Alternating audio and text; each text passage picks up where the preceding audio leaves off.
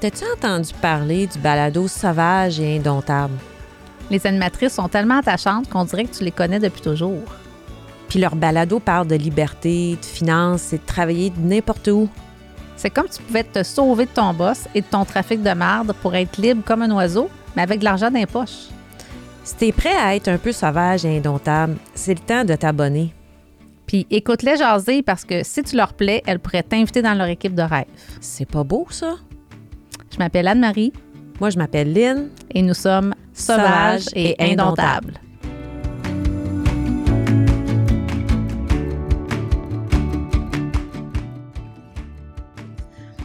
Hey, salut Lynn! Salut Anne. Et ça, ça l'amène euh, ouais, à un autre extrême, ça, ce jingle-là. Comment ça va? ça va super bien. Je suis, je suis vraiment très, très excitée de, du balado qu'on Aujourd'hui, sort. Ah oui, vraiment. Là. Oui, ouais. moi aussi, c'est vraiment, ça sort de, ça sort de, de, de l'ordinaire, ce qu'on va faire aujourd'hui. Ça me sort de ma zone de confort. Ouais. Je vais le dire tout de suite. Euh, J'appréhende un peu, mais je suis contente parce que c'est important, je pense, dans la vie de, de, de sortir de sa zone de confort, de, de connaître des nouvelles affaires. Oui, d'être ouvert. Hein? D'être ouvert à, à plein de sujets différents. Puis là, aujourd'hui, on a une, une super invitée. Je pense qu'on va avoir bien du fun avec elle aujourd'hui. Ah, j'ai pas de doute. Absolument aucun doute. Je te laisse la présenter. Alors, bienvenue, Jeanne, à notre balado sauvage et indomptable. Merci beaucoup. Merci vraiment pour la toune du début. Je me sens vraiment comme quand j'étais petite. Euh, ça me rappelle mon enfance, euh, le poulailler et tout, là. C'est vraiment chouette. Ah non, qui était sérieuse, c'est vrai, là. Oui, pour vrai. Parce que Jeanne, elle aime ça faire des blagues. On a, on a appris euh, en jasant tantôt. Donc, euh, est-ce que je peux dire euh, comment on s'est rencontrés? Est-ce Que, bon, Absolument. ben, écoute, Jeanne, c'est c'est une cliente à moi, une amie aussi, par son, son conjoint. Et euh, Jeanne m'avait proposé, quand elle a écouté notre balado, elle l'a découvert, et elle a dit, j'aimerais ça venir vous parler euh, du sujet qu'on va aborder aujourd'hui. Et je, je me dois d'être transparente.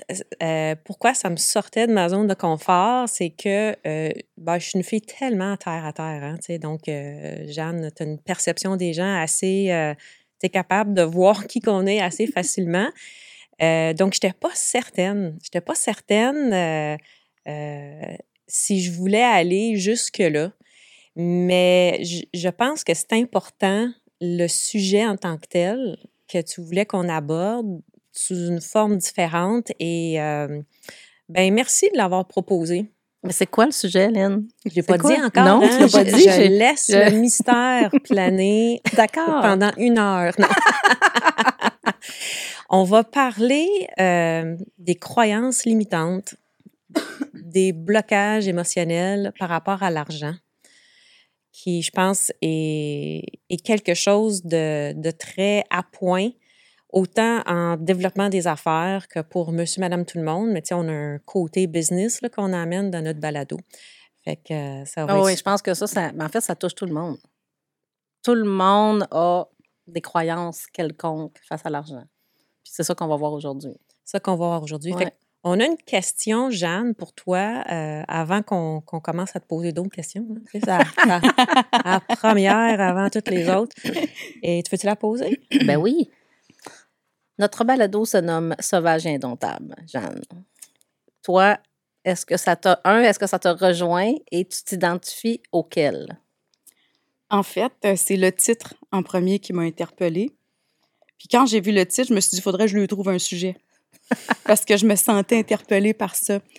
Euh, si je peux faire une parenthèse, quand j'étais jeune, mon père, il avait une, une phrase qui disait tout le temps qu'il me tapait ses nerfs, là, et qu'aujourd'hui, je le remercie. Il me disait dans la vie, ma fille, il dit, tu as deux choix. Il dit soit que tu suis la fanfare, ou bien tu choisis ton instrument de musique puis tu joues. Ben, j'ai choisi mon instrument de musique et je joue. Ce des, qui fait de moi de quelqu'un de sauvage, indomptable, euh, qui maintient ses convictions. j'ai des frissons. Ré- Répète-le, s'il vous plaît. Tu as deux choix, soit que tu suis la fanfare, ou bien tu choisis ton instrument de musique et tu joues ta musique. C'est vraiment beau. Donc, toi, dès, dès le jeune âge, tu avais ça en. en- en- Un instant, j'entendais ça, mais ça me tapait ses nerfs Ah oui, oui. parce que je le comprenais pas. Mais j'ai commencé à le comprendre quand je me suis mis à faire du sport aussi, ou ce que j'ai fait tous des sports par rapport que vous autres, vous avez fait euh, de la natation, du patin, du vélo aux affaires cute. Mais moi, c'est pas ça, pas un tout. euh, J'ai fait du sport aussi, mais tu sais, du apkido, du tir à l'arc, de l'haltérophilie. Fait que tu sais, toutes des affaires de filles, pas filles, là. Fait que voilà. Fait que c'est là que je jouais de mon instrument de musique. Ben, je, s'en reparlerai euh, peut-être un peu plus. Donc, je peux pas dire est-ce que c'est sauvage ou indomptable. Pour moi, c'est une combinaison des deux parce que je peux avoir autant un côté rebelle sauvage ce que j'assume mes convictions. Indomptable, c'est que si tu n'arrives pas à m'apporter euh, une compréhension logique euh, qui fait sens pour moi, ben j'adapte, j'adhérerai pas à ton, à ton sujet. Euh, je vais vraiment le passer à travers mes filtres. Fait que, tu sais, c'est, c'est quelque chose qui est venu plus tard quand j'ai comme, commencé à intégrer ça. Plus jeune, je faisais comme tout le monde, je me moulais au moule, là. Euh, parce que tu as aussi la petite peur de pas être aimé qui te suit tout le temps en background, là. Fait que moi, elle me suivait pas mal, là. Ah, moi, elle me suit encore, moi. Ouais. Ben moi, euh, finalement, je l'ai assise à côté de moi, puis je- j'y enseigne à la place. C'est une bonne idée, ça. Ouais. Oui. Bien, habituellement, on commence par poser des questions sur l'enfance, puis d'où tu viens, tout ça. Mais là, j'ai le goût que pour commencer, pour situer qui tu es ou ce que tu fais aujourd'hui, dis-nous aujourd'hui, que- qu'est-ce que tu fais? Ben, en fait, quand j'ai à me présenter, la plus grande définition euh, simple que je vais dire, c'est que je suis une détective au service de l'amour. Oh, En fait, euh, c'est vraiment, euh, bon, je, suis certifiée en massothérapie, euh, aussi en, atelier de constellation familiale aussi, en Ayurveda, en professeur de yoga, euh, pranayama aussi, Reiki. Tu sais, je pourrais nommer un paquet de trucs, mais en fait, ce qui raffine tout ça, c'est vraiment d'apporter une façon de créer un bien-être chez les gens. Puis quand je dis au service de l'amour, ben c'est que j'ai observé que cet état-là intérieur, c'était l'état qui apportait le plus de paix pour qui que ce soit. C'est pour ça que je me suis, euh, je, je- je me suis dirigée vers ça. OK, c'est super intéressant. On va laisser ça là pour l'instant. Oui. On va revenir tantôt. Puis là, on va retourner au début. Juste, après, juste avant qu'on commence le balado, Jeanne, euh, toi, tu viens d'Abitibi. Oui, Puis je t'ai demandé, est-ce que tu as, est-ce que tu as grandi en Abitibi? euh, c'est, c'est, relatif parce que j'ai arrêté à 5 et 2, moi, là, là. Mais ça, ça s'est tout fait en Abitibi. Ça, c'est tout fait en Abitibi. Ouais. Parfait. Mais t'as été plus loin que moi. Moi, je, je suis arrêtée à Saint-Pied. OK, bon. Fait que tu vois, Ben, vois-tu, moi, le 2 pouces, je pense que c'est dans mes compétitions que j'allais faire à l'extérieur que je suis allée le chercher. Fait que ça se peut qu'il y en ait de Brassard ou, euh, tu sais, de Saint-Jean-sur-Richelieu. Il y a OK. des petits bouts un peu partout. donc, tu as grandi euh, en Abitibi. Puis parle-nous un peu de ton enfance, ta famille. C'est quoi le contexte familial? Ben, écoute, j'étais la grande sœur préférée de mes deux frères plus jeunes. Ça, je l'avais euh, mentionné tantôt. Euh, on habitait à la campagne, puis effectivement, ma mère, elle aimait bien avoir une autosuffisance. Fait que le gros jardin, la serre, les animaux, d'avoir une centaine de lapins et le nombre de poules dans ce coin-là aussi. On a même eu des cailles. On a aussi eu des chèvres. Quand mon frère était allergique au lait, ben, on avait nos quatre chèvres dans le cour euh, qu'on attachait après un pneu, là, puis qui tondaient la pelouse. On changeait le pneu de place, puis ça. Nous, on restait sur le coin. Hein. Fait que les chèvres tondaient la pelouse. C'était vraiment chouette. Non, mais c'était quand même Et, euh, efficace, là, je veux oui. dire. C'était vraiment de l'autosuffisance et euh, à très bas prix, là, on s'entend, là. Oui, c'était c'était parfait. quand même économe, oui. Fait que, fait que c'est ça. Fait qu'il y a eu beaucoup. euh, j'ai grandi dans cette espèce d'autonomie-là, on s'organise avec qu'est-ce qu'on a. Puis euh, voilà. Après ça, ben, je me suis mis à faire de la compétition parce que j'avais envie de, de voir les choses, euh, ben, de, visiter des places, entre autres. Puis euh, dans ma perception à moi, j'avais toujours l'impression que mes parents n'étaient pas fortunés. une croyance limitante que j'avais accordé une vérité qui sortait de je ne sais où. Et euh, c'est là que, un moment donné, par hasard, je me suis mise à, à faire du tir à l'arc parce que, bon, il n'y avait pas de fille qui représentait la BTB euh, au Jeu du Québec. C'est comme ça que je suis devenue euh, archer. Et euh, j'allais faire les Jeux du Québec euh, cinq fois, si je ne me trompe pas, régional, provincial. Là-dessus, il y en a trois en tir à l'arc, puis les autres, c'est en haltérophilie. Euh, bon, le tir à l'arc, c'était pas assez. Euh, écoute, Mais c'est deux Ben- sports très techniques hein, en passant. Oui, le ouais, tir très à l'arc technique. et, et l'haltéro, ma sœur fait de l'haltérophilie, elle a un gym de CrossFit et elle tripe vraiment là-dessus. Et c'est très, très, très technique. Là. Oui, puis c'est toi-même contre toi-même. Sais, Parce que si tu respires pas bien, ben c'est pas la faute du voisin. là. C'est c'est toi qui qui n'étais pas présent à ce que tu faisais. Fait que c'était vraiment... euh, c'était pas des sports d'équipe, mais c'était toi-même ta seule équipe. Quand je dis que je suis une excellente compagnie pour moi-même, je me suis entraînée plus jeune à être dans cette compagnie-là. Mais là, euh, Jeanne, ces sports-là, là, je veux dire, à l'époque, dans, dans, dans ta région, il y avait ça comme. Ouais. comme... Moi, je viens d'un petit village de 500-600 habitants, si on compte les animaux, des fermes autour. Et euh, le tir à l'arc, c'est mon père puis ma mère qui en faisait. Puis ça se passait au sous-sol de l'église, qui avait un espace pour que les gens aillent se pratiquer. Wow! Et il y avait aussi d'autres gars qui s'entraînaient à faire de l'haltérophilie à côté. Fait qu'à un moment donné, euh, adolescente, j'ai fait comme, bah, je pourrais peut-être essayer d'autres choses, tu sais. Parce que moi, il y avait toujours une quête que mon père finisse par me voir. J'avais l'impression que mon père me voyait pas. Euh, je pense que c'est encore là, mais c'est maintenant, j'ai plus cette quête-là, j'ai compris. Fait que j'ai tassé mon féminin, puis c'est comme ça, je, je pensais aller chercher son attention en faisant le tir à l'arc, ça marchait pas. Fait que finalement, je suis allée avec un métier, pas un métier, mais un sport encore plus non traditionnel qui est l'haltérophilie. Euh, je me suis même ramassée euh, sur le top 10 canadien, euh, huitième au Canada dans ma catégorie. J'ai fait des camps d'entraînement, sélection canadienne. Ils me voyaient pas plus. Fait que, ben, ben, ben déçue, là. Mais Est-ce que tu as, malgré ton désir, est-ce que tu as apprécié ces années-là? T'as-tu. Est-ce que tu en as retiré quelque chose personnellement? Parce que ça Ah oui. demandait quand. C'était de la discipline, c'était de l'entraînement. Tu es quand même allé à un haut niveau, là, en haltérophilie. Oui. Qu'est-ce Oui. que tu en as retenu pour, pour toi de, de Ben, ces années-là? En fait, je pense que c'était un super cadeau mal emballé que mon père m'a fait, de ne pas rien faire de commentaires, parce qu'il me laissait trouver, euh, je pourrais dire, il me laissait trouver mon, ma motivation, mais à l'intérieur de moi, au lieu qu'elle soit à l'extérieur de moi. Fait que ma quête, elle venait de moi. Puis ça, je pense que c'est ce qui me suit le plus dans toute ma vie maintenant, d'entrepreneur aussi, que cette quête-là, part pas du regard extérieur des autres, mais de, pardon, de ce que moi j'ai envers moi-même. Là, je vais avoir un petit chat, je vais me prendre une petite gorgée d'eau. un restant de l'enfance. À chaque fois qu'on reçoit des gens, Anne, là, il y a. Ben, à date, là, nos invités ont tous une composante sportive hein, dans Oui. leur cheminement. hein. puis, on, je, je- écoute, peut-être que je me trompe, là, puis je suis dans le champ complètement, là, mais on dirait que ceux qui ont fait du sport, ils ont un intérêt pour l'entrepreneuriat quand même. Je sais pas, il y a un transfert qui se fait quelque part, là, je sais pas pourquoi, là, mais je Ouais. le remarque. Ben, ouais. ça fait vraiment sens parce que quand tu fais du sport, c'est là que tu es plus en contact avec qui tu es, avec tout le corps physique, tu vas le ressentir plus. Parce que tu n'as pas le choix de, de- de sentir ce que tu fais, sinon tu peux te blesser. Fait que plus tu es en contact avec toi-même, plus que tu es en contact avec ton essence, avec ta quête, avec qu'est-ce que c'est ton- tes ambitions. Puis la discipline, et la persévérance. souffrance, Et la oui. persévérance. Oui, tu sais, oui. c'est- des notions. On ne peut pas faire de sport sans avoir ça, là. Non. Puis savez-vous, avec du recul, euh, des fois, je repense à ça. Moi, euh, au secondaire, il y avait des sports intramuraux.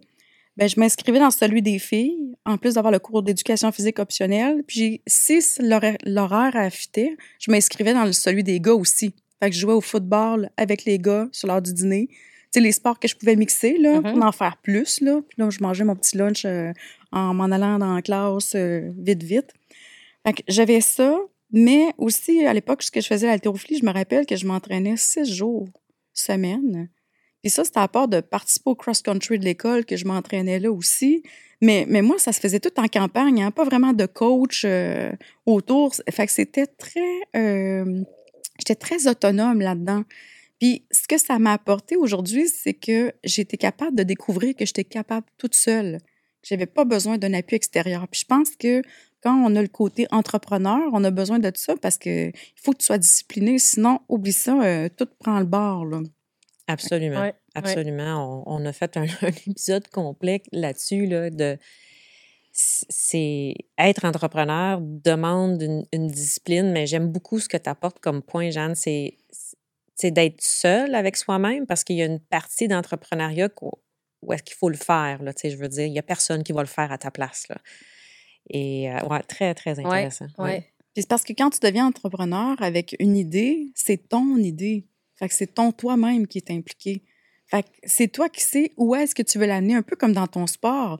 C'est toi qui sais, ben, je veux-tu me rendre à telle compétition? Je veux-tu atteindre telle affaire? Je veux-tu battre un record? Euh, Fait que c'est tout le temps toi avec C'est toi-même. nos objectifs personnels. Exactement. On, on se fixe des buts, Exactement. puis on est responsable de s'y rendre ou pas, là. Ouais, ben, c'est c'est drôle parce qu'il y a un emploi que j'ai eu par le passé où ce que je faisais de la collection, moi. Je collectais les comptes irrecevables, là. Puis euh, j'avais une super stratégie. Puis à un moment donné, ma boss, elle s'est rendue compte que dans le, chiffrier de l'entreprise, je me mettais un objectif. Tu sais, elle, elle avait mis un montant dans le montant à collecter de collection pour euh, le mois. Puis moi, j'allais me mettre un autre chiffre à côté parce que moi, je voulais avoir plus. Fait qu'à un moment donné, elle a vu que je fonctionnais au défi.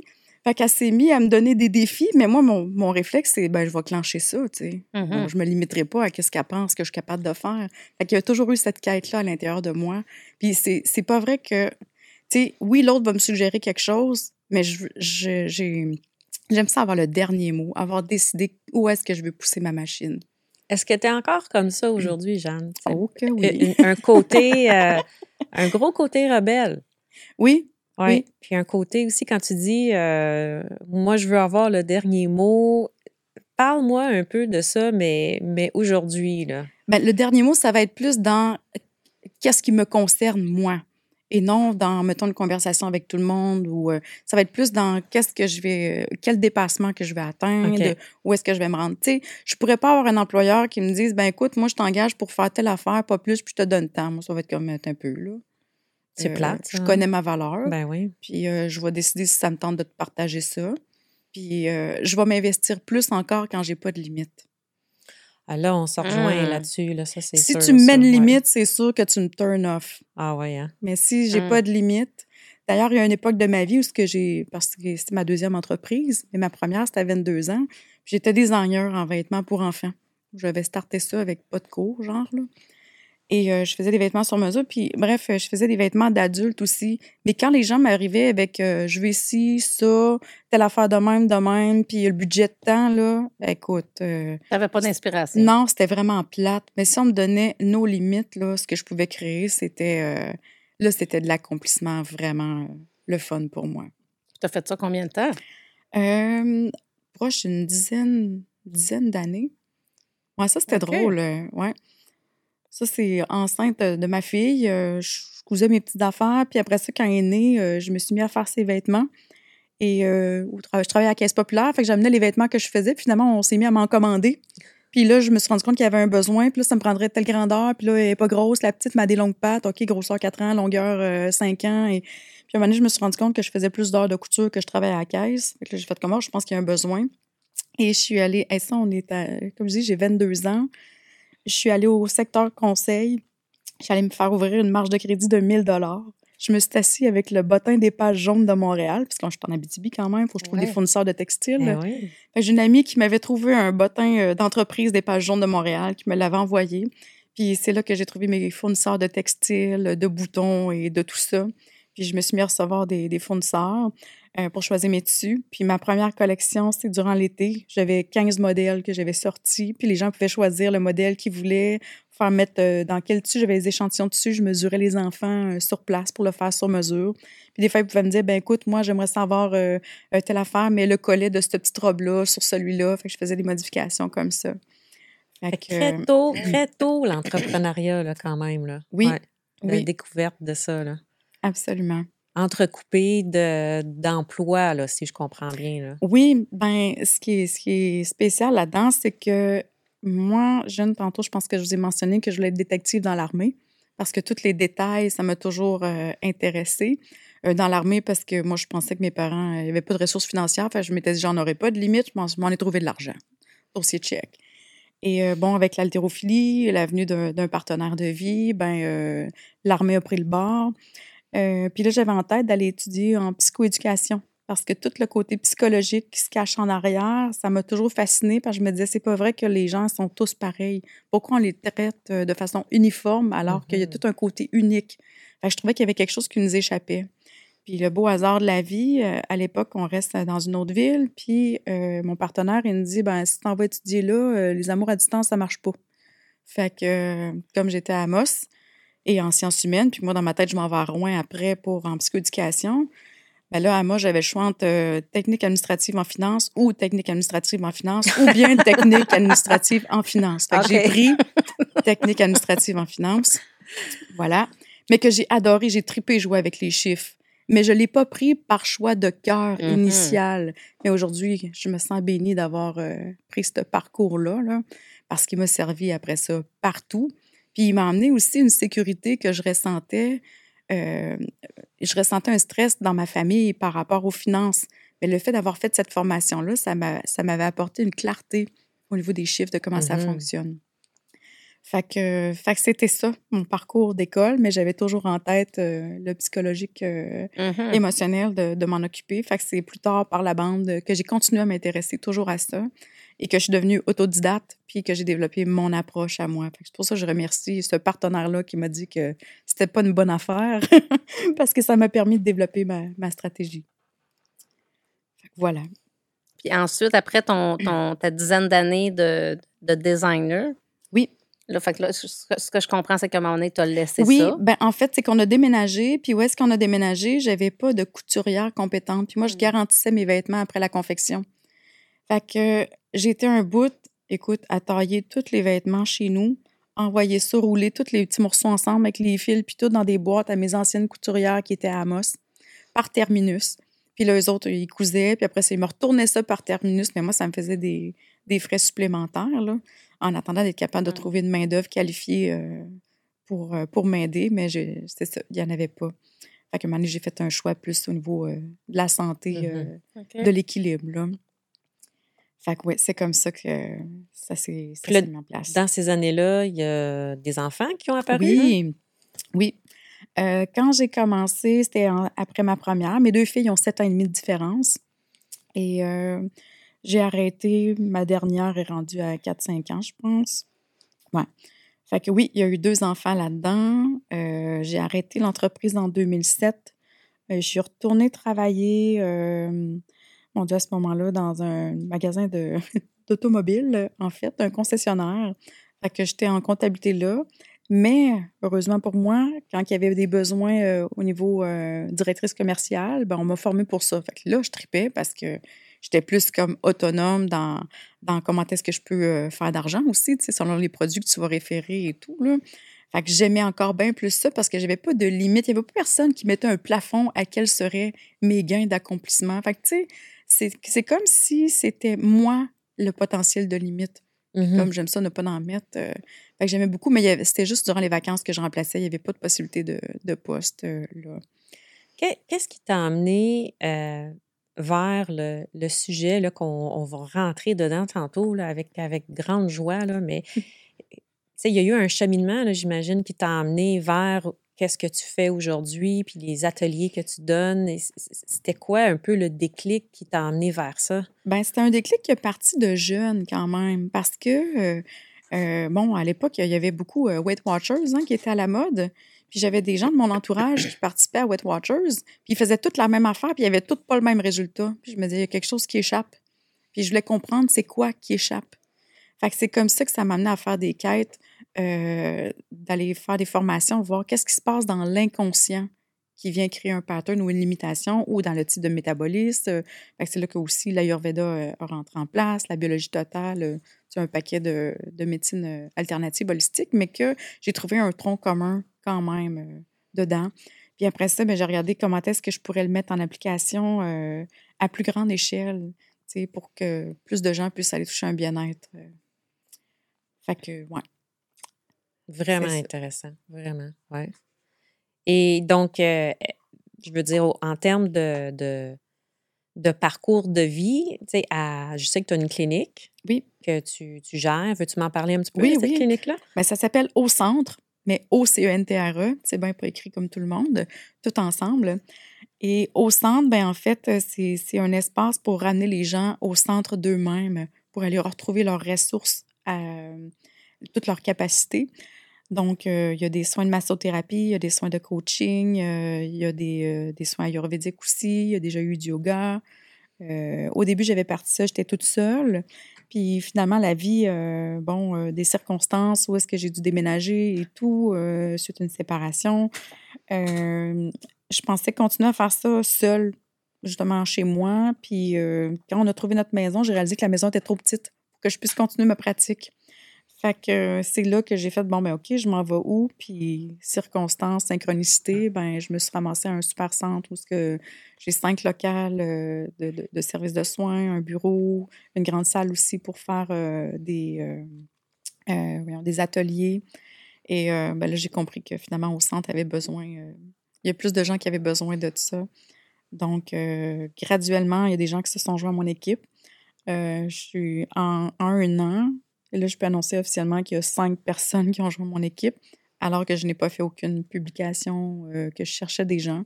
C'est comme si les gens se sont sentis interpellés. Puis comment je fonctionne, moi, c'est que j'ai déterminé c'était quoi les valeurs d'au centre. Puis quand les gens viennent me voir, c'est, c'est pas tant le bagage qu'ils ont, la technique. Ce qui m'intéresse, c'est est-ce qu'ils sont alignés sur les mêmes valeurs qu'au centre. Puis je passe toutes mes décisions à travers ce filtre-là des valeurs.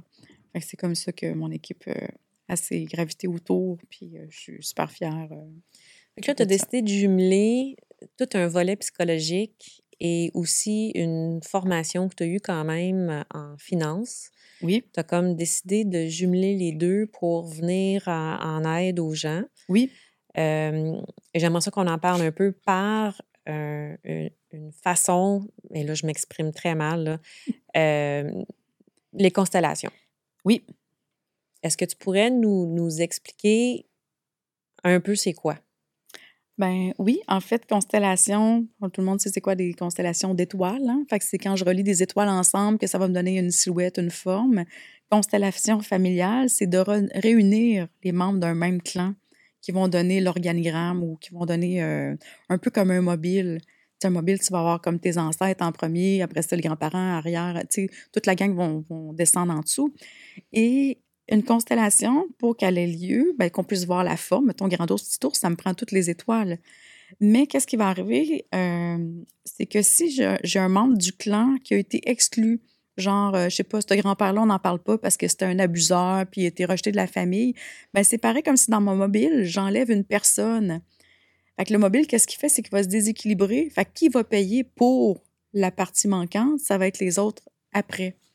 Donc, euh, le but de la constellation, c'est vraiment, vraiment de pouvoir changer le regard qu'on a eu de oui, le grand-père était peut-être euh, un abuseur qui faisait de l'inceste, mais comment je peux faire pour poser un regard d'amour sur cet être-là, pour le réintégrer dans mon clan? Parce que moi, j'ai besoin de retrouver mon équilibre, parce que moi, je suis comme en dessous.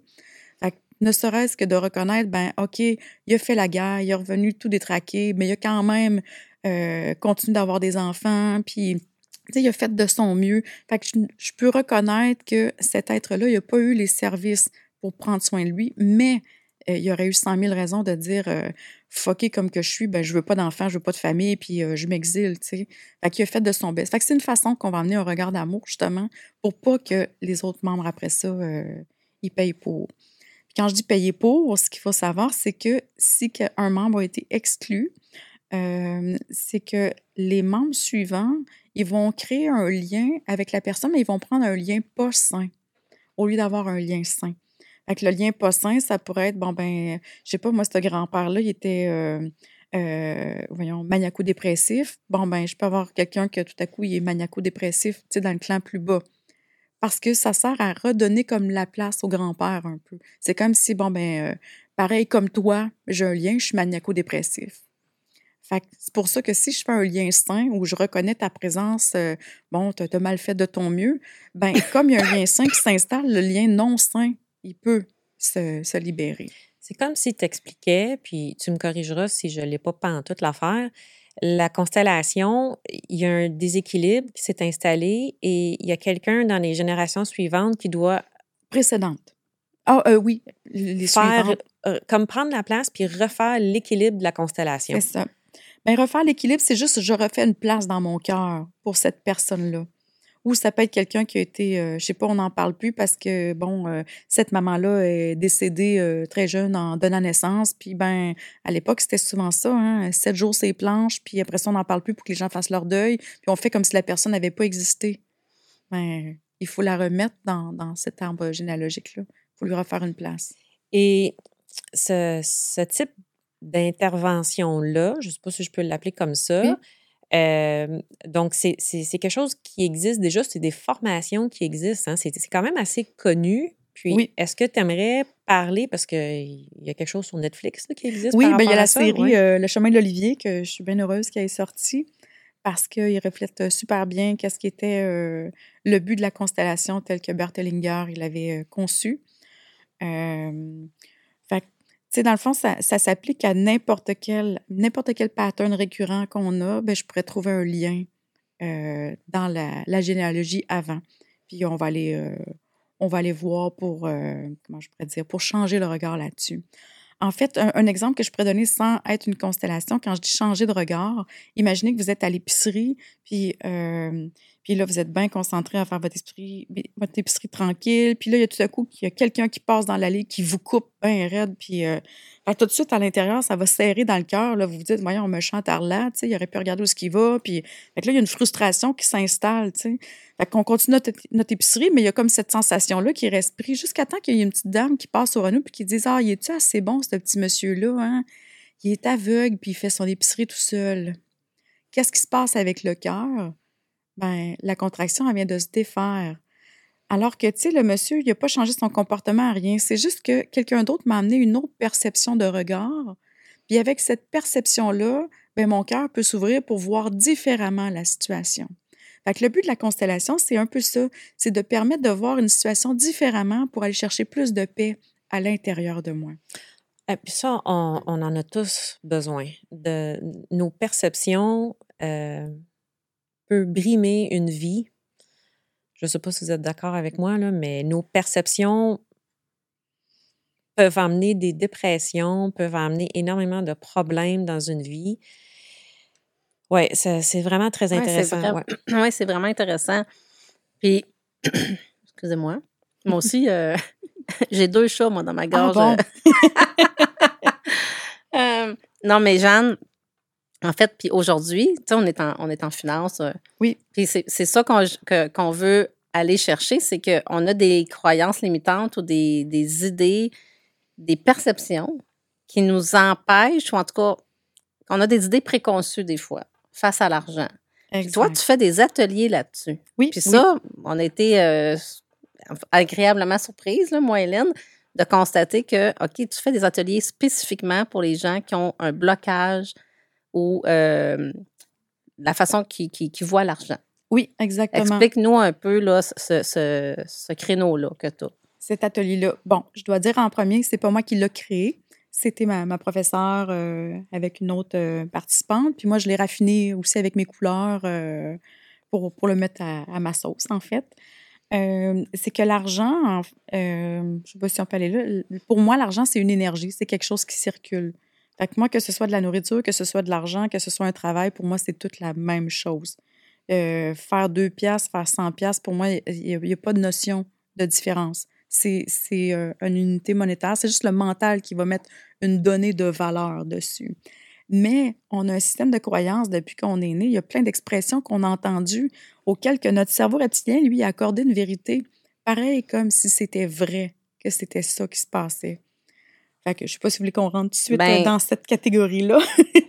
avec grand ben plaisir. oui, avec grand plaisir. Puis on, je prendrais les feuilles que tu as. Euh, ah, ben, ben es-tu capable d'aller les chercher? Absolument. Tu sais, parce que tu nous as préparé une liste. Puis, tu sais, on peut en nommer un peu, là. Puis, moi, ce que j'aimerais que tu fasses, euh, Jeanne, c'est que tu nous donnes des cas concrets que tu as eus, toi, au cours de ta pratique, tu sais. Oui. Mais tu sais, on entend beaucoup de choses. Je ne sais pas qu'est-ce que toi, Lynn, on en, on, on en sort-tu genre 4-5 euh, chaque, là? Juste pour montrer aux gens, c'est quoi, là? On parle de quoi quand on, parle de croyances limitantes? Oui. Ben, en fait, euh, juste avant qu'on on, en nomme euh, comme ça, euh, c'est vraiment les expressions qu'on a entendues. Puis ce que je veux nommer, quand je dis une croyance limitante, que le cerveau reptilien, lui, prend tout au premier degré. OK? Il ne fait pas de différence entre ce qui est réel, imaginaire ou fictif. Donc, c'est un peu comme si je vous disais présentement, imaginez que je vous donne un quartier de citron, puis que là, vous le croquez dans votre bouche, puis que là, le jus, il sort. Qu'est-ce que... vous avez des drôles de face, les filles? On salive, c'est ça. je commence à saliver. Bon, note pour les auditoires, je ne vous ai pas donné de citron du tout.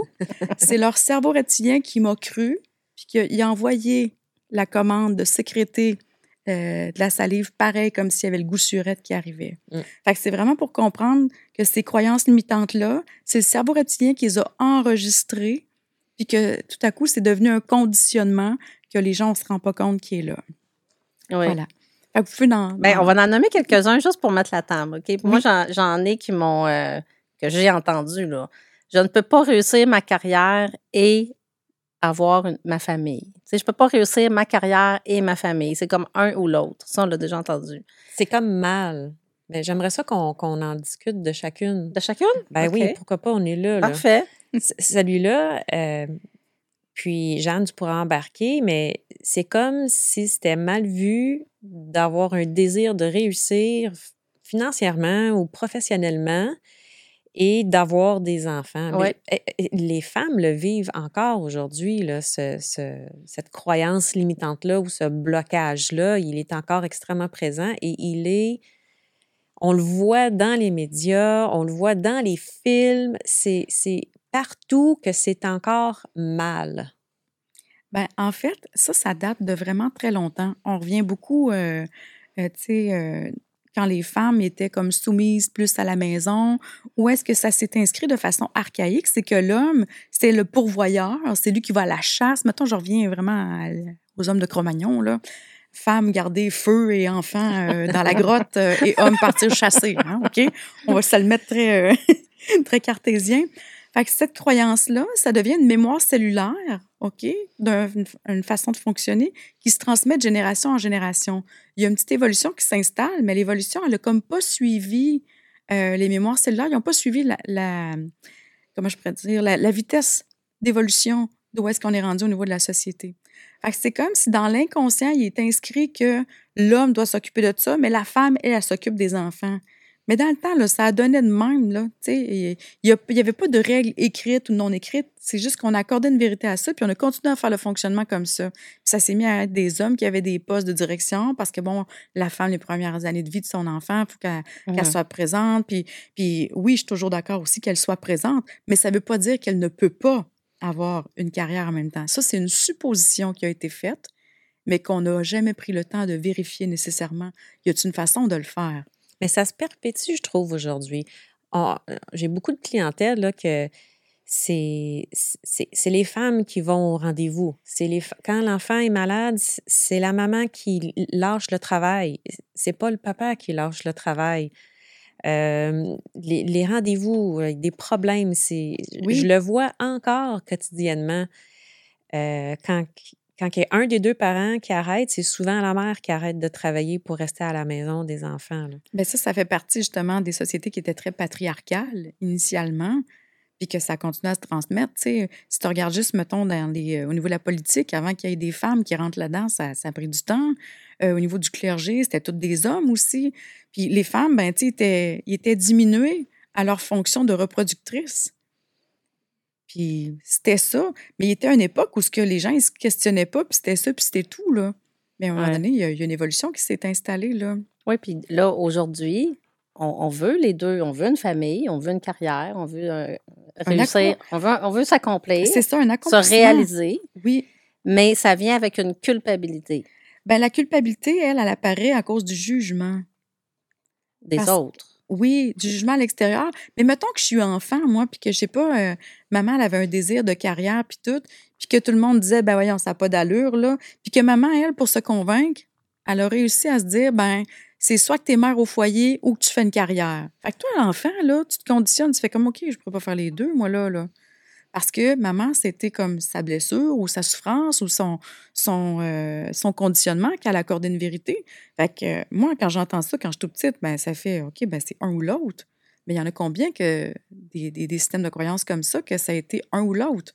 Mais c'est pas que la mère, elle, a prouvé que c'était un ou l'autre, mais son histoire à elle, c'est ça. Puis quand tu es enfant, là, qui c'est qui détient la vérité absolue? Ben, c'est papa et maman. Ouais. Fait que si les parents, ils l'ont dit, vous savez, le plus fort, c'est mon père, puis la meilleure, euh, Ouais. c'est ma mère. Hein? Fait que, euh, fait qu'on accorde une vérité tout de suite à- aux gens qui ont le plus d'impact dans notre vie. Oui. Non, c'est vraiment intéressant. Puis il y en a un autre qu'on entend souvent, c'est mieux, mieux vaut être pauvre et heureux que riche et malheureux. tellement, tellement. Donc ça, c'est comme ça suppose que ceux qui ont de l'argent sont, sont malheureux. Ils sont automatiquement malheureux. Oui. Ouais, puis dans ma perception personnelle, je crois que c'est quelqu'un qui était plus dans la pauvreté, qui s'est dit, ben, écoute, moi, j'aime mieux être pauvre, puis je suis heureux comme ça, plutôt qu'être bien riche, puis être malheureux, parce qu'il a supposé que le riche devait être malheureux. Au lieu de se sentir diminué, c'est une façon d'aller de, de se trouver de la force. Ben, de se valoriser lui. Exactement, exactement. C'est une expression qui est devenue comme très commune, qu'on entend souvent, mais que personne n'a validé de où c'est que ça partait, là. C'est c'est une expression ou une croyance qui, qui te limite, je trouve, que ça te fait une espèce de plafond de, de verre parce que tu, tu, tu, c'est impossible de faire de l'argent, c'est impossible de, de, réussir ou d'améliorer sa situation parce que ça vient automatiquement avec un malheur, avec quelque chose qui n'est qui, pas bon. Exact. Mm-hmm. puis, je me permets, si, si tu as été quelqu'un qui a répété cette expression-là régulièrement, plutôt euh, pauvre et, malheureux, et, heureux plutôt que riche et malheureux, bien, ton conditionnement qui s'enregistre à l'intérieur, à ton insu, c'est c'est important de ne pas être riche parce que tu vas être malheureux. Puis c'est là que le cerveau reptilien là, qui bouffe le citron puis qui sécrète toutes sortes mm-hmm. d'affaires, c'est là qu'il rentre en ligne de compte parce que lui, il fait une association. Fait que c'est pour ça que des fois, la personne va avoir un super bon salaire, l'argent va rentrer, mais c'est sûr qu'il y a une dépense, un imprévu qui rentre avec pour faire ressortir l'argent. Fait que l'argent ne reste pas. Il ne reste pas parce qu'il y a une croyance que si j'ai de l'argent, je vais être malheureux. Fait qu'est-ce que ça peut amener? Bon, il y a un comportement que tu disais qui était intéressant. Donc, si, j'ai une rentrée d'argent, je vais m'arranger pour, pour la dépenser. Donc, est-ce que c'est des gens qui. Est-ce que c'est des gens qui vont être plus facilement endettés, qui vont se mettre dans des situations financières qui s'amélioreront jamais à cause de ces croyances-là? Bien, je vais corriger tout de suite. C'est pas je vais m'arranger parce que ça se passe de façon inconsciente parce que la personne, elle a le désir d'accumuler de l'argent puis d'avoir euh, quelque chose de sécuritaire. Sauf que son système, lui, fait non, non, non, euh, nous autres, on veut pas être malheureux, man. Mm-hmm. Fait que, fait que ce qu'il ce va faire, c'est que la personne, elle va trouver plein de solutions pour générer de l'argent, mais l'argent va ressortir tout le temps à son insu. Il va tout le temps arriver un imprévu, soit qu'elle va s'être stationnée pas à bonne place, il y a un ticket, euh, euh, écoute, euh, la tank à eau chaude était neuve, elle a pété. Euh, il vient d'avoir sa voiture, c'est sûr qu'il reçoit une, roche dans sa vitre. il va avoir tout le temps comme une bad luck pour faire sortir l'argent au fur et à mesure. Mais c'est pas parce que la personne, elle, veut faire sortir l'argent. C'est à son insu que le système... C'est inconscient, là. C'est inconscient. C'est à cause de cette vérité-là qui a été accordée à cette croyance-là. Et je vais pousser ça un peu plus loin. Est-ce que c'est... Donc, c'est dans la personne doit entretenir la croyance. Donc, elle attire, veut, veut pas, ce qu'elle croit là, inconsciemment. Oui, ça se fait. C'est vraiment important que c'est inconscient parce que les gens vont dire ben non, mais moi, je veux pas ça. Mais comment est-ce que je dis qu'on entretient inconsciemment? C'est si papa, maman, tu sais, tous les gens qui sont importants alentour de moi ont cette croyance-là. Comment est-ce que je peux faire pour accumuler de l'argent puis qu'ils ne me traitent pas de quelqu'un qui va devenir malheureux, eux aussi? Fait que ça aussi, ça crée une pression, là. Le clan a un impact là-dedans, là. Mais là, quand, ben, admettons, quelqu'un nous écoute, là, puis là, il se reconnaît, puis il dit Oh my God, c'est peut-être ça, mon, c'est peut-être ça mon pattern, c'est peut-être ça mon. Mais là, toi, comment, aller comme réparer ça? Ben, réparer, c'est que justement, on va aller voir c'est quoi la situation initiale qui a créé cette croyance-là, jusqu'à la défaire. moi, j'aime bien ramener les gens quand on regarde les enfants, là, avant qu'il y ait des conditionnements qui embarquent, là, là, les conditionnements, ils embarquent plus tôt parce qu'ils vont dans les garderies plus tôt. Mais moi, je me rappelle, jeune, nous autres, on, on, jouait dans le cours, là, dans les trous d'eau, ils mouillaient, puis on avait nos petits radeaux, euh, les bouts de bois, puis des petites roches là-dessus, puis très, très créateur, euh, ben, tu es tout seul avec toi-même. Mais quand tu es dans cette créativité-là, il n'y a pas de conditionnement. Il n'y a pas de limite. Fait combien de fois qu'on a entendu une petite fille à 4-5 ans, ah, moi, je vais être une star, euh, je, vais, je vais aller à Hollywood, puis, euh, puis la petite, elle se crée, puis ça, là, c'est un désir vraiment puissant, jusqu'à temps qu'il y ait un melon qui fasse comme, ah, oublie ça, Hollywood, c'est bien loin, puis euh, ça prend bien de l'argent pour ça, puis paf, on rajoute des conditionnements.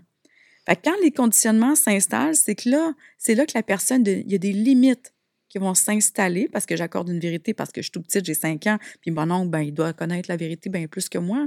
Fait que s'il me dit que c'est impossible de faire Hollywood, paf, le rêve, euh, je le pète. J'ai une, euh, Je ne sais pas comment l'appeler, elle s'appelle Flores. Son nom m'échappe. J'ai de l'air pourri là, dans ce que je dis, là, mais je vais m'exprimer. Vous allez voir, ça s'en vient. Là. Elle a écrit un livre, un best-seller, vraiment sur le développement de la confiance. Et euh, vous pouvez la trouver sur, sur YouTube, mais son nom de famille m'échappe, mais je vais le retrouver un moment donné. Et elle, elle mentionnait, euh, elle posait la question, savez-vous combien de fois que, euh, une fois que l'enfant commence l'école, combien de fois qu'ils se font dire quelque chose de bien versus quelque chose de mal? Et ça a été une étude qui a été faite, là, vraiment. Et ce qui a ressorti, c'est à peu près 500 fois, ils se font dire quelque chose de négatif ou de pas bon ou de pas correct versus genre 50 fois que, ben bravo, c'est une bonne affaire. Puis, puis sans tomber dans, dans l'extrême où est-ce qu'on est qu'on pense que la société est rendue, tu sais, de, de, de, trop valoriser les gens, il reste que nos conditionnements, dès qu'on commence l'école, c'est tout basé sur, ben, si tu as une note F, c'est mal, c'est pas bon, mm-hmm. t'es pas bon. Tu sais, ça, ça, commence jeune quand même de se faire taper dessus, là. Ben, aussitôt qu'il y a des cadres, les cadres, ça sert à, faire, à mettre des limites. Oui, ça apporte une certaine sécurité, mais le rêve, dans le fond, il n'y a pas d'insécurité là-dedans. tu sais, quand, quand tu es dans ton cœur d'enfant, il n'y en a pas de limite c'est quand tu te mets à vouloir fonctionner en adulte puis te mouler au moule de la société et suivre la fanfare, justement, que là, les limites s'installent. Mais tant que tu es dans l'état de pas de limite, euh, ça va bien. Fait que si je reviens à, ta question, qu'est-ce que je fais? Ben, C'est que mm-hmm. je vais regarder avec la personne, OK, on va aller reculer la cassette, voir où est-ce que ça a commencé, ça cet état intérieur-là? Est-ce que c'est papa ou maman qui vivait la même chose? Euh, OK, est-ce qu'il y a eu un stress avant? Euh, ou que c'est plus euh, le grand-père ou un autre affaire? Fait que je vais remonter voir où est-ce que, c'est, que ça s'est passé la première fois pour qu'on puisse changer le regard un peu comme l'histoire au supermarché, que là, on apprend que ben, le monsieur était aveugle. Fait que c'est pour ça qu'il passe vite quand il coupe les allées. C'est comme s'il nous manque une information. Exactement. Fait que moi, je vais trouver c'est quoi le lien parce que le plus grand stress pour n'importe quelle espèce vivante, c'est la survie. Fait que le système va trouver une façon de survivre. Quand je dis espèce vivante, c'est pas juste l'être humain. Je peux prendre une plante, la plante qui commence à pousser, l'arbuste, puis qu'il y a une galerie au-dessus. L'arbuste, il fait pas comme un ah, tabarnouche, la galerie, moi, me suicider, tu sais, j'arrête ça là, tu sais.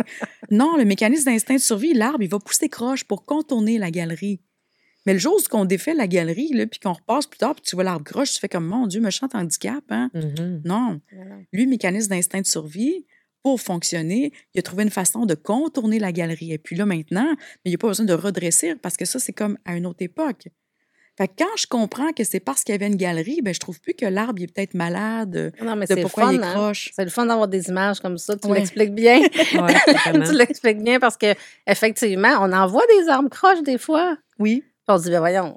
Il y avait un Qu'est-ce qu'il a pensé là, de, de, pousser, de pousser de même? Mais on, arrête là. On arrête notre réflexion là. Exact. On se dit pas, ah oui, mais il y avait peut être une autre situation, là. Il y a une explication. Voilà. Fait quand je disais détective au service de l'amour, c'est hmm. comment est-ce que je peux aller réparer ça de oui, c'est passé quelque chose, un, stress à ce moment-là, mais le système pour fonctionner, son mécanisme, c'était de fonctionner de même. Mais ça devient comme un conditionnement après parce que les autres, ils le répètent. Oui je peux-tu me permettre un petit exemple? Je ne sais pas si vous connaissez l'histoire du jeune couple euh, qui vient de se marier puis que la fille a cuisiné un rôti pour la première fois euh, à son amoureux. Conte-nous ça. Vas-y.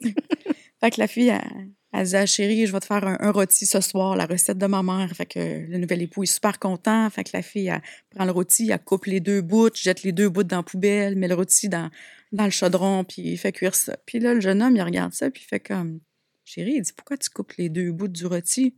Ben, ma mère a toujours préparé ça de même. C'est de même que ça se fait un rôti. Là. Ah, OK. Un peu plus tard, le gars est toujours sans tête. Ils sont en train de souper avec les beaux-parents. Il dit Hey, il dit belle maman. Il dit, je me demandais, il dit Vous, votre rôti, là, vous préparez ça comment? Parce que j'ai vu votre fille faire, elle coupe les deux bouts. Elle dit Ben oui, dit, c'est même qu'on prépare ça un rôti. ma grand-mère a préparé ça de même, ma mère aussi. Le rôti, les deux bouts extrêmes, t'enlèves ça, tu jettes ça, puis tu fais cuire le reste. Bon, OK pas satisfait. Ça, ça serait mon genre, hein, pas satisfaite aussi. Et finalement, le jeune homme, la grand-mère est encore en vie. Puis il demande à la grand-mère, elle dit euh, J'ai vu que votre fille, votre petite fille, quand il prépare un rôti, il coupe les deux bouts, il les jette, puis il dit Qu'est-ce qu'ils ont les bouts Elle dit Oh mon Dieu, tu fais des années que je fais plus ça. Elle dit Dans le temps, là, c'est parce que mon chaudron était trop petit. fait dit, Je coupais les deux bouts, puis je les mettais dans un autre chaudron pour les faire cuire à part. Hey c'est comme ça des croyances limitantes. comment est-ce que ça peut se transmettre? C'est qu'on oublie de se re-questionner, de voir à quoi ça servait, pourquoi qu'on fonctionnait comme ça. Fait moi, c'est ça qui m'intéresse. Qu'est-ce qui s'est passé avant? Pas dans un but de jugement, mais c'est qu'il y, y, a une raison logique derrière toute chose, n'importe quel pattern, qu'il soit émotionnel, qu'il soit euh, euh, en lien avec euh, l'argent, dans n'importe quelle sphère de vie ben il y a quelque chose auquel on a accordé une vérité. Puis si c'est pas nous, c'est la génération avant où on l'a vu faire ou d'autres avant. Fait que c'est le bout qui m'intéresse là, mon petit côté détective, là, je vais aller trouver la source. Puis un coup qu'on a trouvé la source puis qu'on l'a mis en lumière, ben là, tu as le choix. Soit que ton rôti, tu peux continuer à couper les deux bouts si tu veux, soit que tu les jettes, soit tu les mets dans un chaudron ou tu t'achètes un chaudron plus grand. Ça, je allais dire. oui.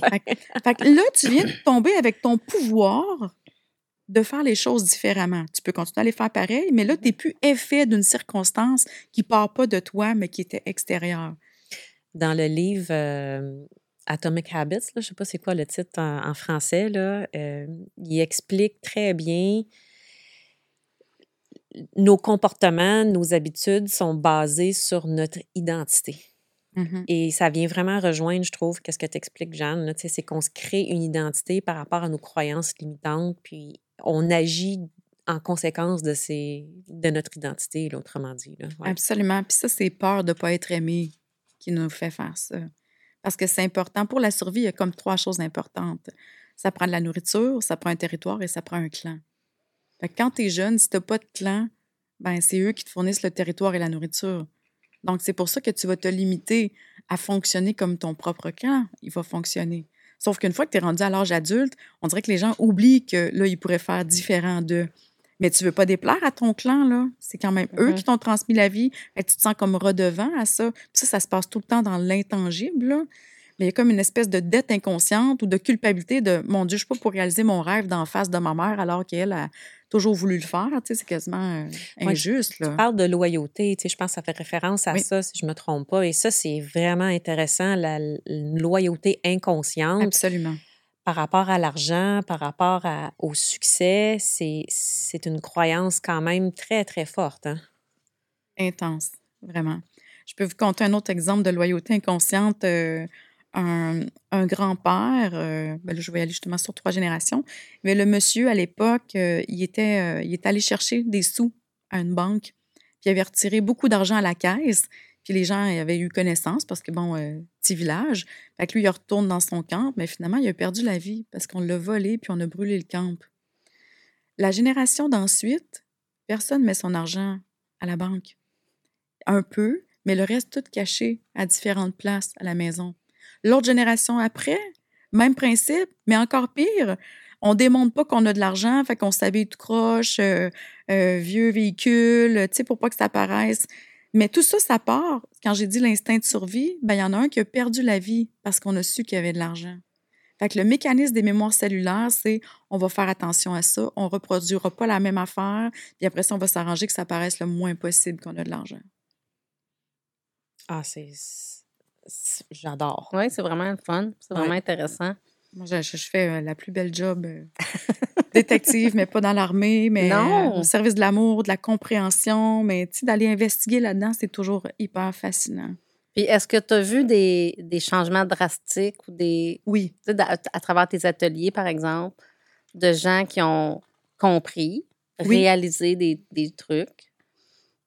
Raconte-nous un exemple concret. Qu'est-ce que ça fait de comprendre puis d'avoir une explication du pourquoi on, agit de telle façon? Ben, entre autres, un de mes, ateliers, il y avait une dame que elle, on était rendu à la troisième journée, puis euh, elle disait, bon, ben Jeanne, elle dit, moi, euh, je sais pas que je suis venue chercher ici, mais elle dit, moi, l'argent, là, euh, pour moi, elle c'est synonyme de chicane. Ben, OK, explique. Ben, elle dit, moi, l'argent, elle dit, à cause de ça, j'ai j'ai perdu mon mari, mes enfants m'ont mis de côté, et aussi, quand ma mère est décédée, ça l'a fait de la chicane entre les frères et sœurs en cause de l'héritage.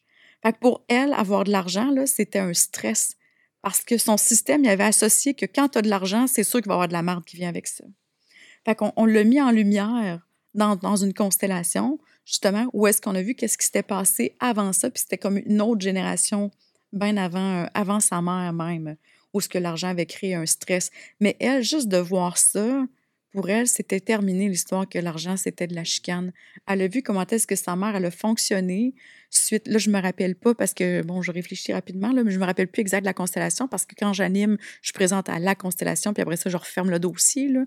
Mais je, me rappelle juste que l'issue, après, elle était majeure euh, parce que dans, dans l'atelier sur l'argent, on fait des exercices le premier soir. Puis la dernière journée, on les refait. Fait que ça permet aux gens de voir comment est-ce que ça a évolué. Puis elle, c'était le jour et la nuit, là. Puis pourtant, on avait fait la constellation le matin, puis l'après-midi, elle refait les exercices, puis carrément différent. Fait que je savais que c'était déjà renversé la croyance limitante euh, par Hmm. rapport à ça. Moi, j'en ai une ici. Là. Un peu. Je la retrouve, ce matin. euh, voyons, écoute, hey, euh, vas-y, Anne, parce que je l'ai comme perdu. Là. Je n'avais une bonne en plus. Là. On peut remettre le bruit de poulailler peut-être pendant ce temps-là. Un peu, un peu. Ben, moi aussi, j'en avais une tantôt, là. La voyons donc. Ah Euh, oui, je l'ai, là. OK. On a juste une vie à vivre. Mhm. Comme une fois qu'on l'entend, celle-là. Ah, ben oui, il faut vivre ici et maintenant. Ici, maintenant. Mhm. C'est bien trop loin. On ne sait pas qu'est-ce qui va se passer. Euh, Parle-nous un peu de celle-là, parce qu'on l'entend souvent. Comment toi, tu, tu, tu l'interprètes? Ben, il y y a tout le temps plein de façons. euh, il y a plein d'histoires qui peuvent être en arrière de ça, mais euh, exemple, il y a juste une vie à vivre. Là, déjà, je me rappelle même plus qu'est-ce que je vous ai dit tantôt. Là, je, vais, je vais en trouver un autre, je vais me réinspirer. Ça peut être, exemple, je sais pas moi, maman, elle avait un rêve. Puis le fait de bon d'avoir une famille puis tout, bon, elle s'est dit, euh, puis ça, ça reste à l'intérieur de elle. Elle s'est dit bon, ben ça ne donne rien, mon rêve est rendu trop tard, je suis rendue trop vieille, fait que je pourrais pas le réaliser. Fait qu'elle garde ça pour elle. Mais l'enfant qui naît dans le même timing que maman, ses pensées sont là, ben lui, ce qu'il va enregistrer, c'est Je suis tellement chanceux, maman, que tu me transmettes la vie alors que ça te coûte ton rêve. Donc, je pourrais jamais te donner la vie en retour, mais en échange, je vais porter ce pattern-là. Puis, ben, je vais te faire honneur. Moi, je ne je ferai pas comme toi. Je vais, euh, je vais me permettre de vivre au jour le jour parce que je vois que c'était vraiment impliquant pour toi puis euh, souffrant. Fait peut, ça peut réagir comme ça, tout comme la loyauté inconsciente, elle peut être je vais faire pareil comme toi, je ne vivrai pas mes rêves. Il y a tout le temps les deux extrêmes potentiels. Ça dépend quand est-ce que ça a été euh, ressenti, mais moi, je verrais vraiment la, la notion de écoute, toi, tu n'as pas pu le vivre, puis ça, ça t'a brimé beaucoup, ben moi, je ne ferai pas pareil comme toi. Parce que je t'ai jugé en plus quand je te voyais brimer, puis éteindre, puis tout, ben moi, c'est vrai que je ne serais pas éteint, fait que je vais vivre. Ouais. Mais je vais vivre pour deux. Bien, on entend ça, puis tu l'as dit là, il y, a, il y a quelques secondes. Parfois, un bagage familial ou une situation familiale, un enfant va dire hey, Moi, je ne veux pas reproduire ça.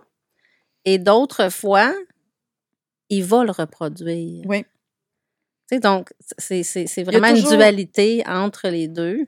On peut tomber d'un côté comme de l'autre. Exact. Ça dépend quand est-ce qu'il y a de force dans le système, le système étant l'être en, en tant que tel. Puis il faut pas oublier qu'il y a un autre parent impliqué hein, pour la conception.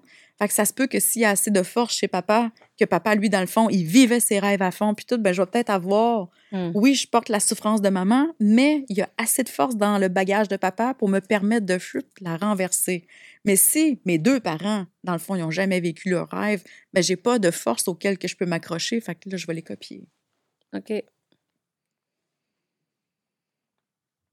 J'adore. Je ne sais pas quoi dire d'autre. Ben, il y en a un autre, c'est trop beau pour se réaliser. Ouais. Ben oui. C'est comme, c'est trop, trop beau, là, ça se peut pas. Là. Bon, ben, en J'ai comme pas accès à ça. là. C'est ça. Fait qu'on vient de se mettre les limites tout en partant. Oui. Fait que dossier check. Oui. Il y en a une, là, qui est vraiment intéressante. Là. Tu n'as pas voulu aller à l'école, alors travaille ou paye pour. Ouais. Ça, je me rappelle d'avoir entendu ça quand j'étais jeune. euh, Pas, pas chez nous, là. Parce que mes parents, ils ne nous mettaient pas de limite de qu'est-ce qu'on voulait faire. Ça, je les remercie d'ailleurs pour ça. Là. Les deux parents, jamais, aucun, euh, ni moi, mes frères, qu'on s'est fait dire euh, tu vas faire ci ou tu vas faire ça. C'était comme suis, suis ton rêve, suis qu'est-ce qui est, qu'est-ce qui est là. Puis ben, tu t'organises pour, par contre. tu sais. Mais euh, il y avait cette présence-là. Puis pour moi, c'est vraiment un, un beau cadeau. Là. Mais sinon, ce que, j'ai, ce que je voyais, c'est qu'il y avait beaucoup, bon, ben, ça prend un secondaire 5, ça prend euh, euh, pour avoir un métier payant. Puis, fait que quand les gens, il y avait de la misère à aller à l'école, ben, j'avais, j'avais déjà entendu, ben, tu n'as pas voulu aller à l'école, ben, paye pour, fait que tu vas prendre les métiers qui restent. Puis travaille. C'est ça. Tu vas travailler pour, mais tu vas prendre vraiment les jobs que, bon, il n'y a pas besoin de secondaire 5, euh, mais ça sera peut-être pas des jobs payants. Fait que, tu sais, c'est comme une espèce de notion de punition. Oui, c'est ça. tu- oui, c'est une punition. C'est ça. Tu n'as pas voulu y aller ou tu n'as pas voulu être bon à l'école, ben, ta punition, c'est que tu vas prendre le- la job restante. C'est plus le cas maintenant avec la pénurie de main-d'œuvre, on s'entend, là. Mais euh, Mais Voilà. ça, il y en a un autre, justement, ça prend des grosses études pour faire de l'argent. mhm. Ben ça va, ça, va ensemble. oui, oui. Puis ça, on le voyait plus à, l'époque. Si on se rappelle, quand les familles étaient nombreuses, ben, les parents, là, il n'y avait pas les moyens de faire éduquer 15 enfants. Hein? Fait que lesquels enfants, là, ils, trouvaient les plus bons, ceux qui avaient le meilleur potentiel. Souvent, c'était le curé qui aidait ou euh, la, la communauté qui se cotisait pour payer les études de un parce qu'on était comme pour essayer de, dans paroisse d'aller chercher, euh, euh, comment je pourrais dire, faire développer le, le meilleur potentiel. là. Puis, euh, euh, voyons, alors, répète-moi la, la phrase parce que là, j'étais partie dans mon inspiration. Ça prend des études. Ça oui, prend des ça. études pour faire de l'argent. Exact. Puis là, il y avait comme une espèce de notoriété de bon, celui-là il est avocat, il est médecin, euh, il est notaire. C'était comme prestigieux, puis c'est ça qui va t'apporter de l'argent. Mhm. Alors que le fermier, là, qui était autonome avec son quota, puis tout le kit, là, il y a des fermiers qui faisaient de l'argent euh, très, très bien, là. Mais il n'y avait pas nécessairement d'études, mais sauf que ça, c'était pas valorisé. Non, ça, c'était pas valorisé. Puis, on s'entend là, qu'il y a beaucoup d'entrepreneurs qui Mhm. n'ont pas de- d'études universitaires. là. Ben non. C'est d'autres. Ça prend d'autres qualités, ça prend d'autres Ben, compétences. Je pense que la compétence de l'entrepreneur, c'est plutôt le cadeau de ses dons intérieurs. C'est plutôt qui il est. C'est pas les études qui vont. Les diplômes qu'il Non. va aller chercher. Non, parce que, tu sais, moi, si je regarde euh, qu'est-ce qui, qu'est-ce qui fait ce que je suis aujourd'hui, c'est pas les diplômes. Puis tout, c'est pour ça que j'ai de la misère à décrire euh, c'est quoi mon, mon, mon parcours euh, académique, parce que dans le fond, moi, c'est comme si j'étais allée chercher l'essence dans chacun. Puis j'ai ramassé tous les petits bouts dans tout mon parcours, puis ça me sert tout. J'ai même été vendeuse de plats Tupperware. Vous voyez genre, là, à domicile. Mais c'est ça qui m'a amené que ma collection de vêtements que je dessinais, je vendais ça dans les maisons, comme des présentations Tupperware aussi. fait que, tu sais, dans le fond, tout mon parcours, ça me sert partout. Ça m'a amené à faire du sur-mesure.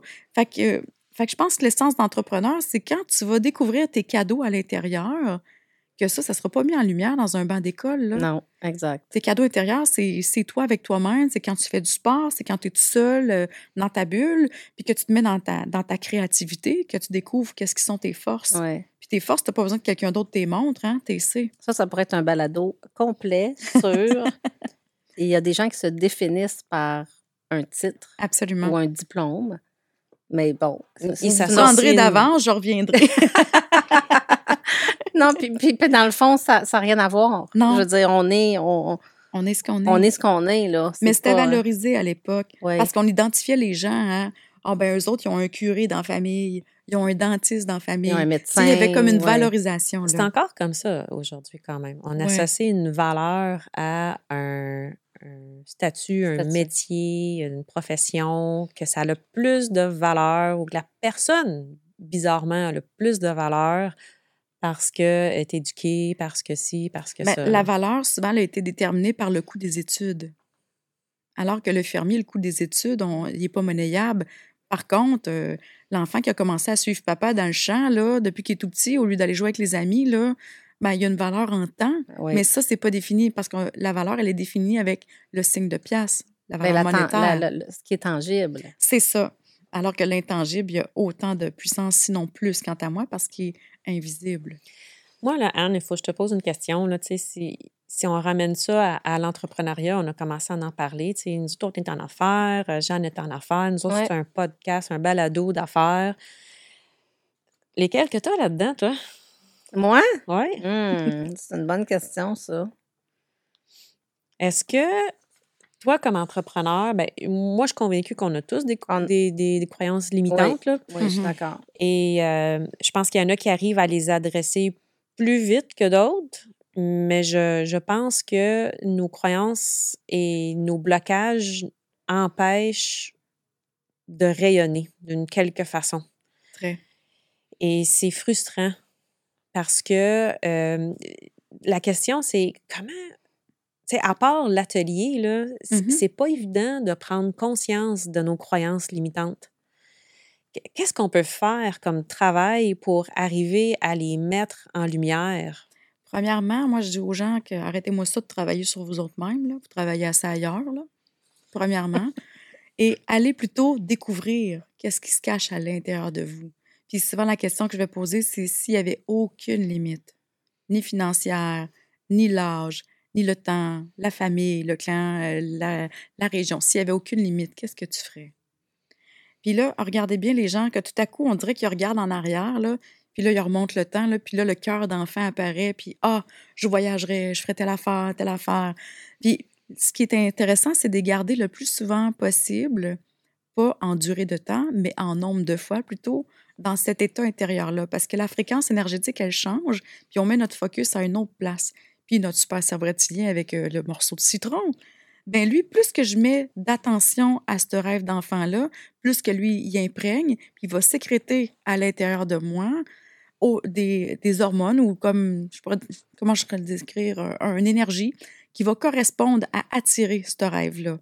Mais si mon focus est plus souvent sur mes émotions ou mes, euh, mes patterns, euh, mes croyances limitatives, ben encore là, mon espèce de cerveau reptilien va faire la même affaire qu'avec mon citron. Il va attirer mes croyances limitantes parce qu'il faut quand même qu'il me donne raison de penser ça, là, tu sais.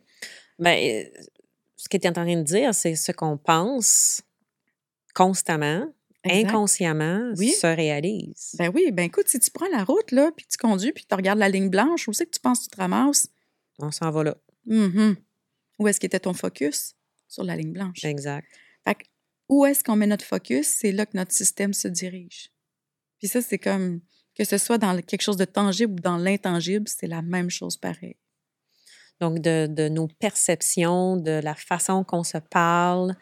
Euh, mais quand tu dis d'arrêter de travailler sur soi, c'est pas ça, ben, travailler sur soi? C'est une drôle de phrase. Non, ben, c'est euh, juste la notion du mot travailler, ça vient avec une vibration de lourdeur une vibration de, de, de, je sais pas, de limitation. Parce que quand tu travailles, c'est ça. Mais si je te dis, ben, pars en recherche ou va mmh. faire des découvertes ou euh, une chasse au trésor de qui que t'es, tu sais, juste le mot chasse au trésor, là, ça n'a pas la même vibration tout que si je te dis, ben, tu vas aller travailler pour trouver qui que t'es. Un peu poche. C'est une question de vocabulaire. Là. oui, les mots sont importants. Oui, parce qu'il y, a une il y a une empreinte énergétique à chaque mot. Fait que le travail pour, sur soi, là, on fait pas ça chez nous. Non? Non, non. on découvre qu'est-ce qui se cache. On fait de la chasse au trésor. c'est à, la mode, ça, de travailler sur nous. Oui, hein, ben, ben moi, je, je, le coupe tout de suite. Vraiment. Mais c'est vrai qu'on associe le mot travailler ben à du labeur. Oui. Puis... Puis, les gens, là, quand ils arrivent, qui me disent ça, ah, ça fait des années que je travaille sur moi. Là, moi, c'est comme, mon Dieu, j'ai déjà essoufflé pour toi, tu sais. J'imagine que tu travailles sur toi, tu travailles pour la famille aussi, puis tu travailles pour ton employeur, puis, hey, fatigant, ça. Non, non, va t'amuser un peu. Puis quand tu t'amuses, mais tu te mets à découvrir qu'est-ce qui est là.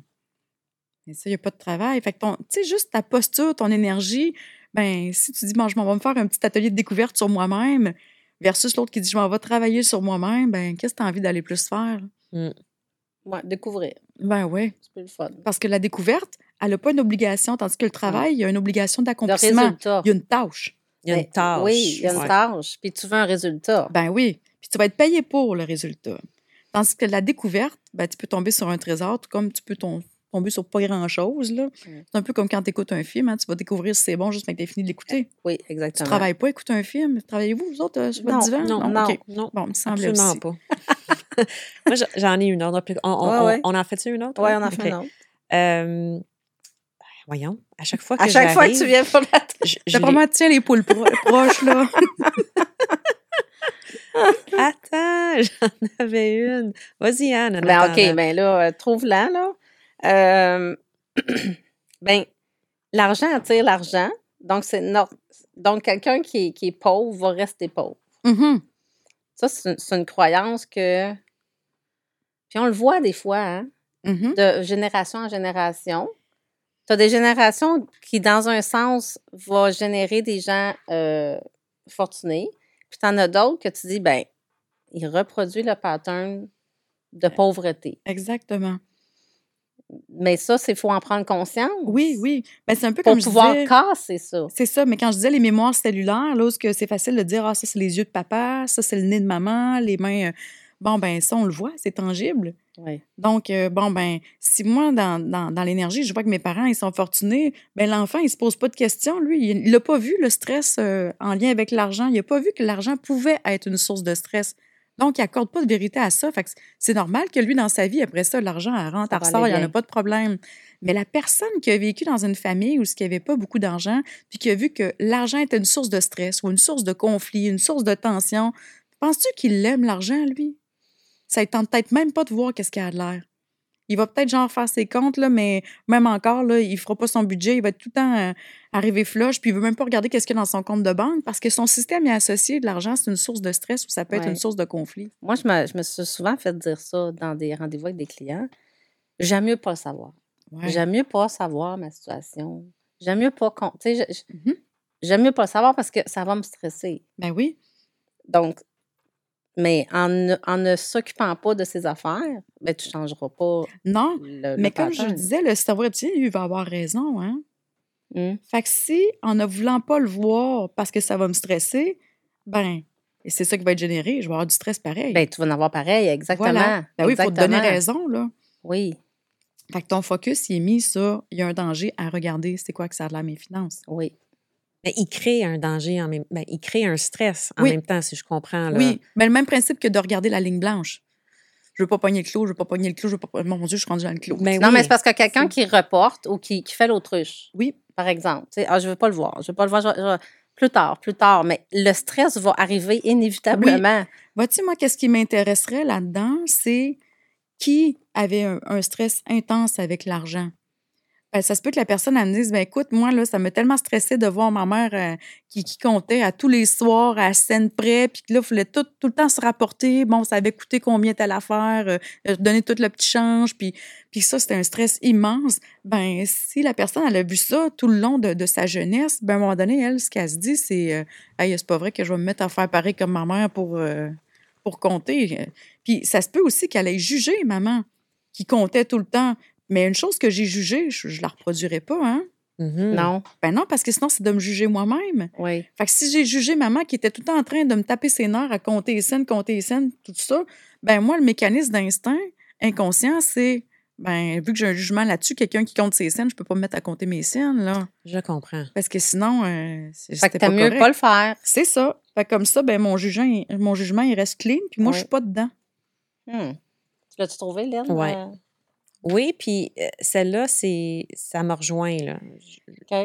Les parents qui répètent souvent on n'a pas les moyens, pas d'argent pour ça. Ça, ça, ça, c'est ma jeunesse. ça. T'as entendu ça, toi? Puis pourtant, on n'a jamais manqué d'argent, Mhm. mais on n'a jamais eu d'argent. C'est tout le temps ça qui a été sorti de la bouche de mes parents. On, on manque rien, mais on n'a pas d'argent. Mhm. C'est contradictoire, pareil, dans un sens. Tu manques de rien, mais tu, tu manques en même temps. Voilà. Voilà. Fait que le reptilien, qu'est-ce qu'il fait dans ce temps-là? Il capote. Puis là, il fait comme, ben, j'avance ou je recule, là. C'est- pas clair, là. L'épicerie, elle se paye comment, là? On a ou on n'en a pas? Fait qu'il y a une contradiction. Fait qu'avec une contradiction, ben, il n'y a pas de positionnement qui va être pris. Bien, ça, ça crée, je- vais te dire qu'est-ce que ça crée. Ça crée de l'anxiété. Ben oui. Parce que on en parle et c'est moi. Oui. Et là, je comprends, Jeanne, et tu pourras me le confirmer ou infirmer. C'est ça, on ne peut pas avancer, puis on ne peut pas reculer. Mhm. On est comme pris. Ben oui. Mais c'est pareil comme si, mettons, je mets deux chaises, là.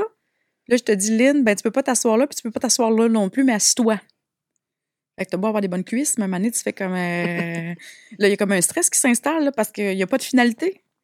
Il faut que je choisisse une chaise, mais je peux, je peux pas me prendre ni elle ni elle, mais il faut que je m'assoie, tu sais. Fait, que- fait que ce sur-stress-là, c'est parce qu'il n'y a pas de dossier qui se termine. Ben absolument pas. Puis en, en affaires, c'est comme, ben, tu peux pas faire de l'argent parce que t'en manques, mais t'en Mhm. as parce que t'es en affaires, puis t'es encore en affaires. Je sais pas si vous comprenez, là, mais ça, je Comme euh, c'est une roue qui une tourne roue. sans fin. Ouais. Puis je, je suis convaincue que ça empêche quelqu'un de, de rayonner en affaires au niveau du succès financier parce que, c'est ça, t'es pas capable de bouger. Le cerveau a besoin d'une finalité. Exemple, que tu perds ton trousseau de clés, OK? Puis ton trousseau de clés, il y avait comme une espèce de gros pompon jaune avec des lunettes vertes puis des pois verts euh, aussi, là, tu sais. Mais là, ton système, lui, il a perdu quelque chose, donc il le recherche. Fait que tu vas vérifier partout ce que tu étais, parce que là, il y a un petit stress qui s'installe parce qu'il faut retrouver ça des clés. Tu vas regarder partout où ce que tu étais, tu les trouves pas, tu les trouves pas. Mais tant que tu les as pas, trouvées, même si tu as fait faire un double de clés, puis tu as tout remplacé tes Mm. affaires, tu vas être à l'épicerie, la madame, là, dans son panier d'épicerie, la sacoche, là, il y a un porte-clés qui dépasse, pareil, comme ton porte-clés qu'il y avait après ton trousseau. Ben, ton cerveau, il va faire une association de Hey, mon Dieu, c'est peut-être mes clés, ça. Parce que lui, il cherche, le dossier n'est pas traité, hein. Oui, ça a été remplacé, mais les clés initiales, on ne sait pas où ce qu'ils sont. Que chaque fois que tu vas voir quelque chose qui ressemble à ça, ton cerveau reptilien va avoir son attention à essayer de retrouver ça parce qu'il veut fermer le dossier, là. La poussière qui s'accumule là-dessus. Jusqu'à temps que tu arrives chez une amie, puis là, tu vois le petit jouer avec un, truc, puis là, tu fais comme, ah, c'est pareil comme un trousseau de clés que j'avais, tu sais. Euh, T'as trouvé ça où? Puis La mienne, elle dit, oh, je sais pas, dit, fait un bout, le petit a sorti ça un moment donné euh, de ses affaires, là. Il y avait des clés après, puis euh, elle dit, finalement, j'ai enlevé les clés pour pas qu'il se blesse. Là, tout à coup, tu te rappelles que tu es allé chez l'ami, puis tu dis, OK, puis c'était quoi qui avait là les clés? Ah, ben, il y avait ça, ça, ça. Puis ils sont où les clés? Ben là, je les ai jetées. Paf, le dossier vient d'être clos. Tu pourrais retourner à l'épicerie puis croiser 10 madames avec le même porte-clés, tu ne le verras pas parce que le dossier est, clos. clos. Donc, c'est comme ça, un unfinished business. Fait que s'il y a un surstress de faut que tu t'assoies, mais tu peux pas prendre cette chaise-là ni celle-là, ben le système, tant qu'il n'y aura pas de finalité, il va être en état intérieur déséquilibre, puis il va chercher une solution pour le finaliser le dossier. C'est intéressant. hein? Ah, c'était. Moi, j'ai adoré. Oui, moi aussi. Écoute, tout un parcours, Jeanne, puis toute euh, une nouvelle, euh, une nouvelle approche. On prend pas conscience de ça, Non, de nos mais. croyances limitantes. Non. Puis moi, j'espère être capable d'assister à un de tes ateliers. J'aimerais vraiment ça. C'est loin, la BTB, mais elle, elle s'est quand même déplacée Ben oui. à Sainte-Thérèse pour venir faire le balado. Fait que c'est sûr que moi, j'ai j'ai l'intention de participer à un atelier. Je trouve que ça peut être bénéfique. Ça, je veux dire euh, j'ai rien à perdre. hein. Et Non, tout à gagner. tout à, tout à gagner. Et tout à gagner. Fait que, comment tu as trouvé ton expérience euh, balado? Est-ce que c'était la première fois que tu participais à un balado? Ben oui, c'était la première fois. Écoute, euh, je suis vraiment emballée, mais je savais déjà que ce serait super le fun. Je savais pas ce que ça serait, mais je savais, j'étais déjà placée en focus de je vais triper au bout. Fait que je confirme que c'est ça qui s'est passé euh, vraiment tout le long. Est-ce que tu veux nous, nous, nous faire un petit mot de la fin? Oui, ben en fait, euh, vu que vous êtes au niveau des finances, ben je me dis pour les auditeurs qui écoutent, s'ils se demandent ben, comment est-ce qu'ils peuvent amorcer quelque chose, ben un peu ce que je vous ai apporté, une liste de conditionnements de croyances, ils pourraient commencer chacun par s'amuser, hein, et non travailler là-dessus, s'amuser à trouver c'est quoi les croyances en lien avec l'argent que j'ai entendu depuis que je suis jeune, que ce soit chez nous, que ce soit à l'école, que ce soit des professeurs, euh, des collègues, euh, tu sais, l'expression on est né pour un petit pain, euh, l'argent ça pousse pas dans les arbres. tu tout, juste s'amuser à trouver toutes ces croyances-là. Puis un coup qu'ils ont fait la liste, ben regardez, voir, mettons, si je me mets en position de mon cœur d'enfant, de 4-5 ans, est-ce que, est-ce que je fais de quoi avec ça, moi, être né pour un petit pain? J'ai aucune espèce d'idée de ce que ça veut dire. Bon, paf, je peux l'enlever la croyance. Bon, l'argent pousse pas dans les arbres. Ben oui, puis après, il y en a, il y en a chez Desjardins ou il y en a un compte de banque, euh, whatever. Fait que, juste de s'amuser avec ça, d'aller rencontrer, hein, quand je dis aller faire une découverte, aller voir c'est quoi les croyances avec l'argent, c'était quoi les peurs, c'était quoi le lien avec l'argent pour mes parents, pour euh, dans la famille, est-ce que c'est tabou, est-ce que c'est bien vu, est-ce que ça circule? Fait que, tu sais, ça, c'est tout un petit travail que chacun peut faire lui-même avec lui-même pour euh, juste aller se découvrir comment il fonctionne. Une fois que tu as découvert comment tu fonctionnes, ben là, tu tombes avec ton plein pouvoir de voir, ben qu'est-ce que je fais avec ça maintenant? Mhm. Est-ce que je continue à garder, à accorder une vérité à ça ou pas? Puis une des, des petites phrases que j'aime bien dire à- au centre, que j'avais j'avais inscrit d'ailleurs, c'était accorde une vérité seulement à ceux qui te gardent en paix dans ton cœur. Très belle phrase. Oui, ça finit très bien le balado. Merci beaucoup, Jeanne. Ce fut un plaisir de jaser avec toi.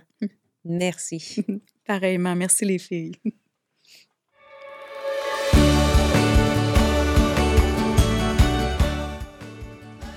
Merci d'avoir été avec nous. Pour nous rejoindre, ça se passe sur Instagram et TikTok. Pour nous écouter en audio sur Spotify, Google Podcast et Apple Podcast. Pour nous regarder en vidéo, viens nous rejoindre sur YouTube. On se retrouve au prochain épisode. Je m'appelle Anne-Marie Je m'appelle Lynn. et nous sommes sauvages et indomptables. Parfait.